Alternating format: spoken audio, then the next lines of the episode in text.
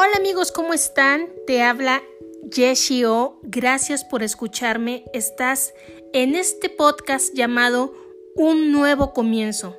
Ayúdame Dios, por favor. Estamos en el año 2020, un año de caos, un año que nos ha generado a todos grandes aprendizajes, grandes retos, grandes dolores.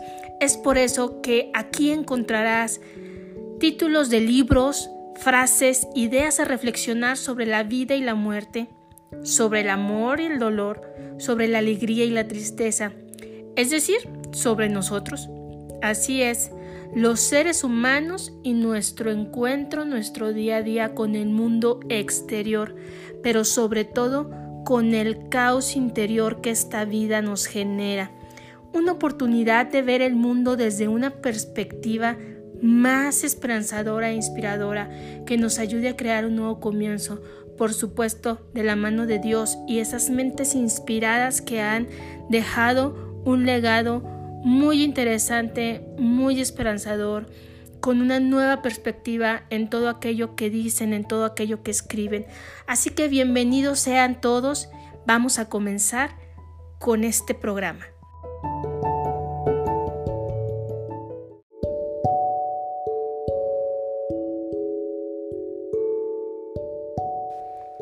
Pues bueno amigos, déjenme, déjenme les platico que este podcast eh, quise, quise hacerlo porque eh, estaba leyendo por ahí un libro muy interesante y de pronto recordé cuál fue el primer libro que eh, creo que, que, me ayudó a cambiar o a transformar mi vida. Y bueno, pensando en eso, dije, ¿por qué no compartir todos esos aprendizajes que yo he obtenido de los libros y que me han ayudado a salir una y otra vez adelante cuando estoy en momentos de crisis emocional, de crisis existencial, etcétera, etcétera, etcétera. Y pues bueno, eh, quiero compartirte este libro, su autora es Susan, Susan Jeffers.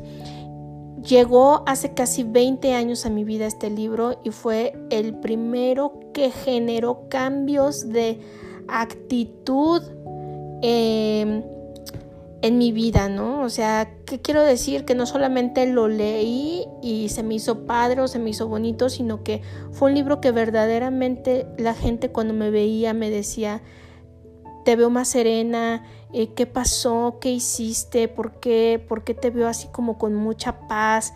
Y para mí fue algo que verdaderamente me hizo darme cuenta que sin, sin haberlo planeado, cambió verdaderamente mi visión de las cosas, mi perspectiva de la vida y me llevó a generar las acciones inmediatas, que es a final de cuentas lo que buscamos, ¿no? Este libro se titula Aunque tenga miedo, hágalo igual y me dejó tres grandes aprendizajes que adopté en ese momento de mi vida y han seguido en mí desde entonces y me han ayudado a, tomar decisiones, a crear cosas y demás. Mm, el primer aprendizaje con el cual me quedé de este libro es, aunque tenga miedo, hágalo igual. Y pues bueno, para muestra basta un botón, dicen por ahí, eh, el hecho de yo estar haciendo esta emisión para, para compartir con ustedes. Eh, dentro de mis imperfecciones y mi falta de maestría en la elaboración de podcast.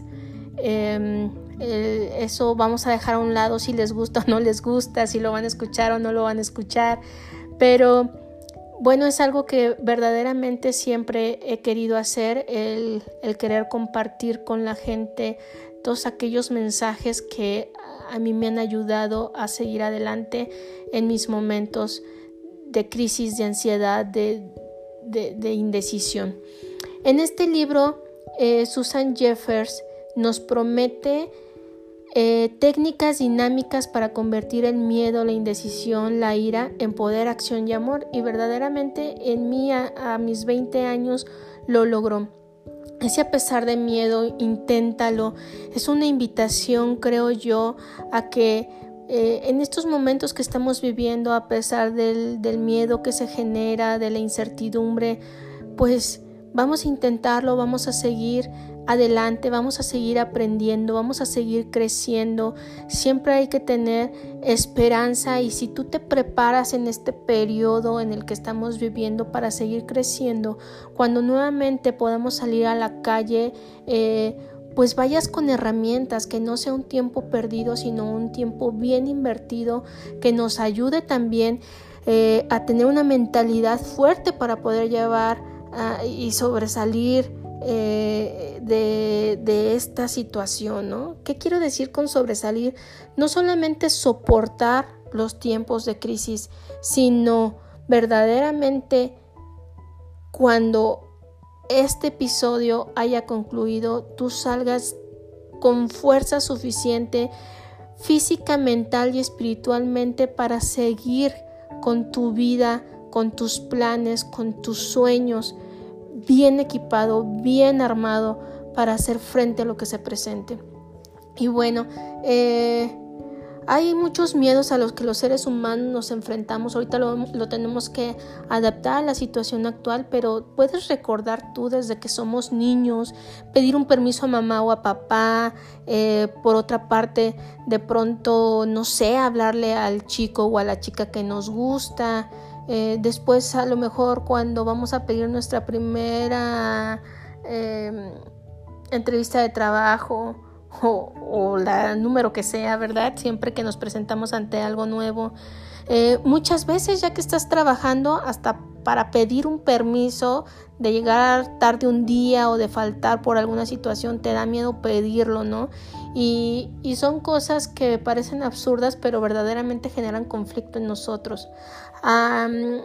Yo recuerdo también que hasta el hecho de renunciar después para crear un nuevo proyecto por tu cuenta o para cambiar a un trabajo mejor, también eso genera ansiedad. O quizá eh, el, tener que tomar una decisión de un cambio de residencia o de estatus civil, todo eso nos genera miedo, nos genera angustia y muchas veces postergamos las decisiones que las llevamos así por mucho tiempo y años después cuando volteamos al pasado nos preguntamos, ¿y si hubiera? ¿Y si hubiera tomado la decisión? ¿Y si me hubiera animado? ¿Qué sería? eh, qué no me hubiera perdido, qué sí pude haber vivido, etcétera. Pues bueno, em, en, este, en este momento a mí me gustaría verdaderamente que esa frase de intentarlo a pesar del miedo eh, te haga ruido y te preguntes si puede ser una frase tan de alta frecuencia vibratoria que te lleve a dar un paso más hacia tus sueños. Aunque tengas miedo, hagámoslo igual. ¿Y por qué digo hagámoslo igual? Porque en ese momento en el que llega a tu mente la palabra, aunque tengas miedo, hablándote de forma directa y personal, hagámoslo igual, es como una conexión entre cuerpo, mente y espíritu para decir, no estamos solos, vamos a caminar juntos. En este momento vamos a estar de acuerdo, mente, cuerpo, espíritu, para dar este paso y para permanecer. Para permanecer en esta experiencia, aprender de ella y crecer con ella sin importar el resultado que esto genere. Y esto es muy importante porque muchas veces a la primera no vamos a conseguir el resultado que esperamos. O quizás sí, no lo sé pero sin importar que el resultado sea 100% lo que tú quieres o 50% lo que tú quieres o no tenga nada que ver con lo que tú quieres, aprende, crece, agradece y continúa. Porque hay muchos nos a los que te vas a tener que enfrentar antes de eh, recibir ese sí. Y si no me crees, eh, pregúntale, observa, lee, Mm, ve, ve entrevistas, ve conferencias de personas famosas que te van a decir todavía hasta el día de hoy, a pesar de su éxito, se siguen enfrentando a negativas, a rechazos, a dificultades, a grandes retos, a cosas que tienen que aprender, a cosas que tienen que, que hacer por primera vez y que les genera esta sensación. Así que aunque tengas miedo, amigo, hazlo igual. Vamos ahora a nuestro aprendizaje número 2.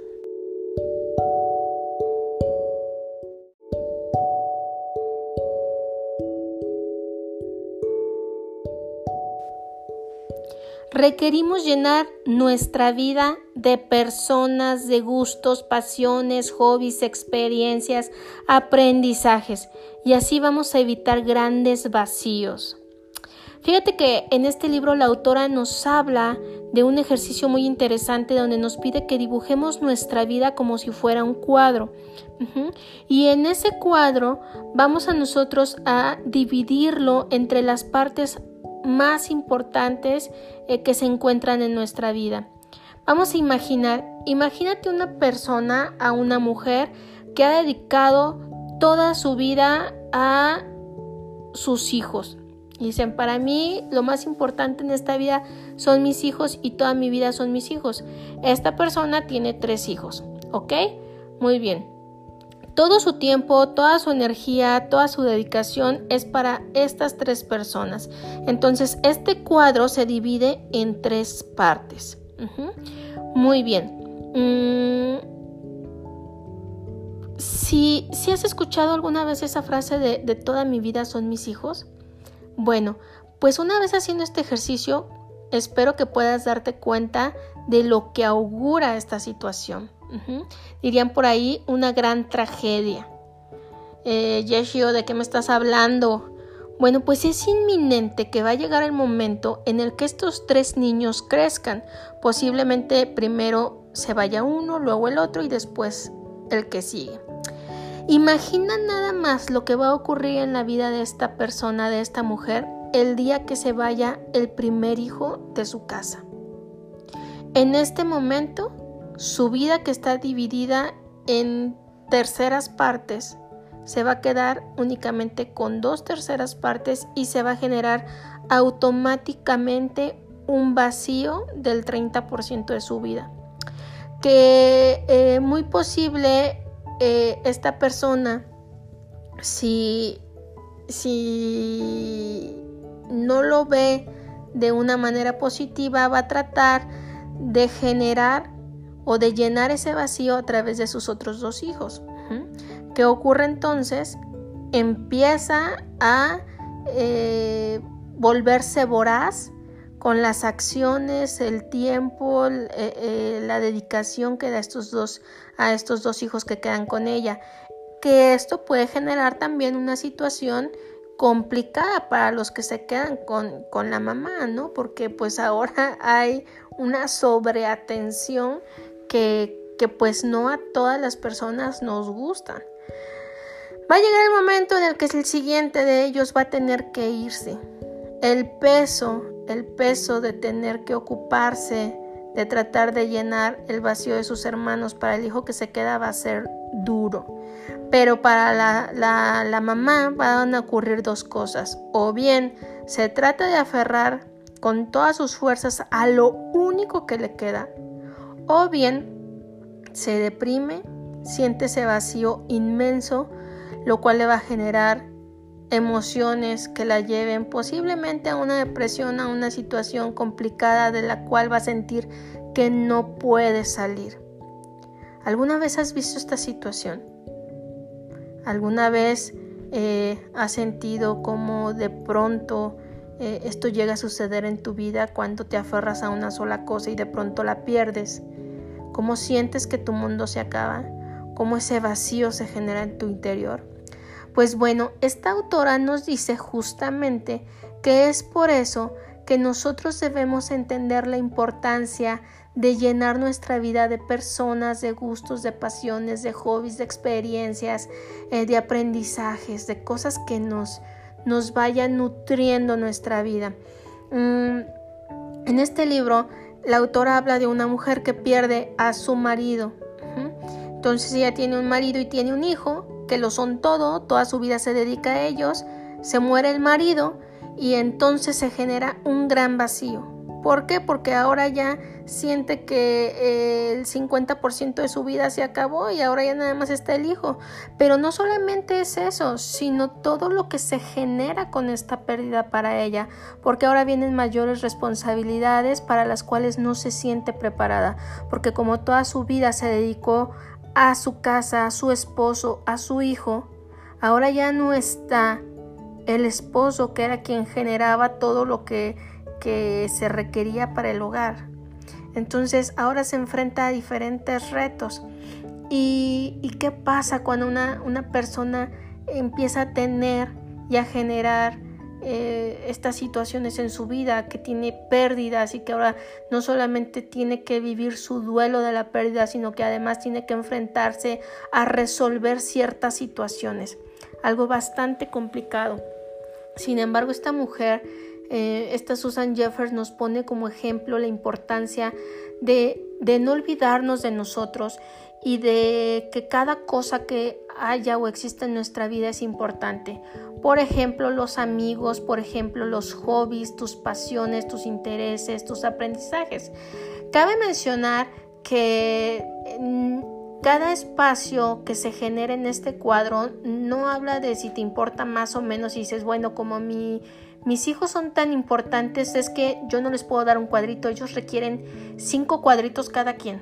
No, no, no, no, no. O sea, sin importar eh, que sea lo más importante de tu vida, ocupa un espacio y así vas ocupando todos los demás. Con me gusta pintar, me gusta bailar, me gusta ir al cine, eh, quisiera aprender a cocinar, quiero también, este, me gusta leer, etcétera, etcétera, etcétera. Todo esto es importante porque cuando tienes una pérdida se crea, sí se crea un vacío, pero ese vacío no es tan grande como para no salir adelante. Te permite salir adelante. Vamos a hablar, vamos a hablar específicamente, oye, pero estamos hablando de una persona, estamos hablando de alguien a quien yo amaba. Sí, no, eso no quiere decir que no te va a doler, que no vas a pasar un proceso de duelo, sino que aún te van a quedar muchas cosas que te van a permitir tener algo por qué vivir. No lo has perdido todo, ah, vas a tener fuerza para salir adelante. Eso no quiere decir que no vayas a tener que vivir un proceso de duelo para que puedas continuar. Pero no es lo mismo tener algo más que hacer en la vida, algo que te inspire a seguir, algo que querías aprender, que el no tenerlo. Vamos a suponer esta mujer de los tres hijos, se va el primer hijo y entonces dice, muy bien hijo, pues que Dios te bendiga, haz tu vida. Y eh, aquí tengo a mis otros dos hijos, pero ahora también tengo tiempo para dibujar, algo que era mi pasión hace mucho tiempo. Y cuando viene mi hijo, disfruto a mi hijo, pero ahora también me doy un tiempo para mí para dibujar. Ajá. Entonces, todas este tipo de situaciones pueden hacer una gran diferencia en el momento en el que tenemos pérdidas. Y va más allá. Yo solamente te estoy eh, dando una idea simple de, de, todo esto que la autora nos pone, pero valdría la pena que, este, que tú pudieras reflexionarlo qué cosas me importan a mí y me hacen feliz, que en las cuales pudiera, estar invirtiendo tiempo para sentirme mejor y me ayuden a sobrellevar las situaciones de la vida. ¿Por qué no lleno mi vida de pequeñas alegrías que, que disfruto?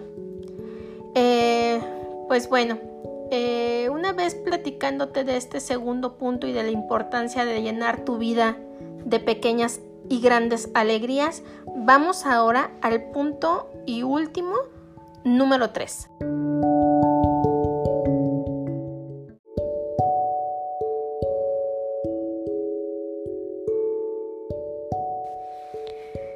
Bueno, ahorita que voy a empezar a compartirte este último aprendizaje que tuve en mi vida, déjame te digo que es algo complicado pero muy valioso sobre todo para las personas que eh, tenemos esta situación de quererlo controlar todo y mantener todo en orden.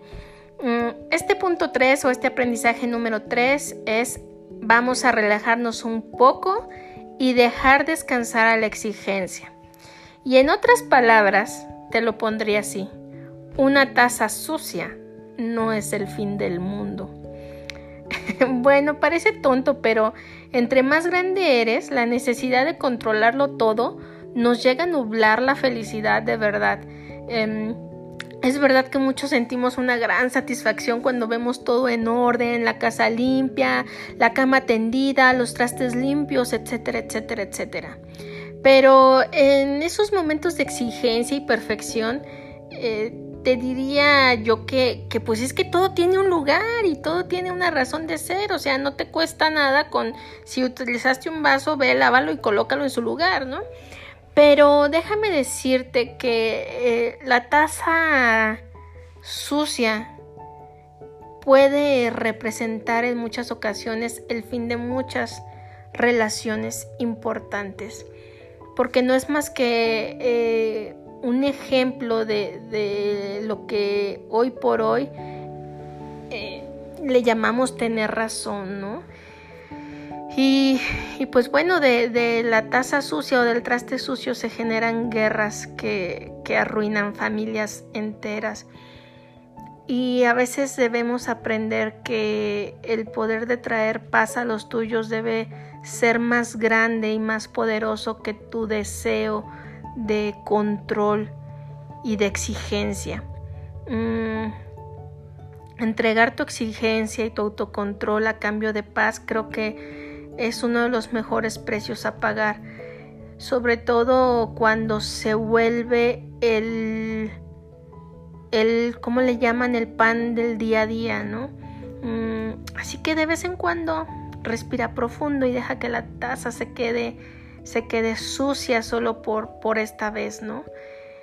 Eh, espero que, esto, esto quede claro, no se trata de dejar que todos tus espacios y tu casa se derrumbe y quede sucia, sino que simplemente a veces seas tú quien ceda, ceda la, la victoria, por decirlo de alguna manera, a alguien y decir, ok, intercambio mi deseo de controlarlo todo por otorgar paz a este momento y a estas personas a las que amo. Así que, amigas y amigos, estos son los tres aprendizajes que llevo conmigo desde hace ya casi 20 años y puedo decirte que si hoy leo ese libro quizá ya no me diga lo mismo ni me parezca tan trascendente, pero, pero estos tres aprendizajes han hecho en mi vida eh, algo grande, algo grande que de verdad lo agradezco. Así que gracias Susan Jeffers por escribir este libro, gracias a mí por leerlo, aprender y aplicar estos conocimientos durante mi vida, pero sobre todo, muchas gracias, infinitas gracias a ti que me escuchas. Hasta el próximo episodio, dale amor a este podcast y comparte a quienes crees que les pueda ayudar. Dios esté contigo y que la vida te sonría cada día aún en medio de esta adversidad. Estoy contigo. Hasta la próxima.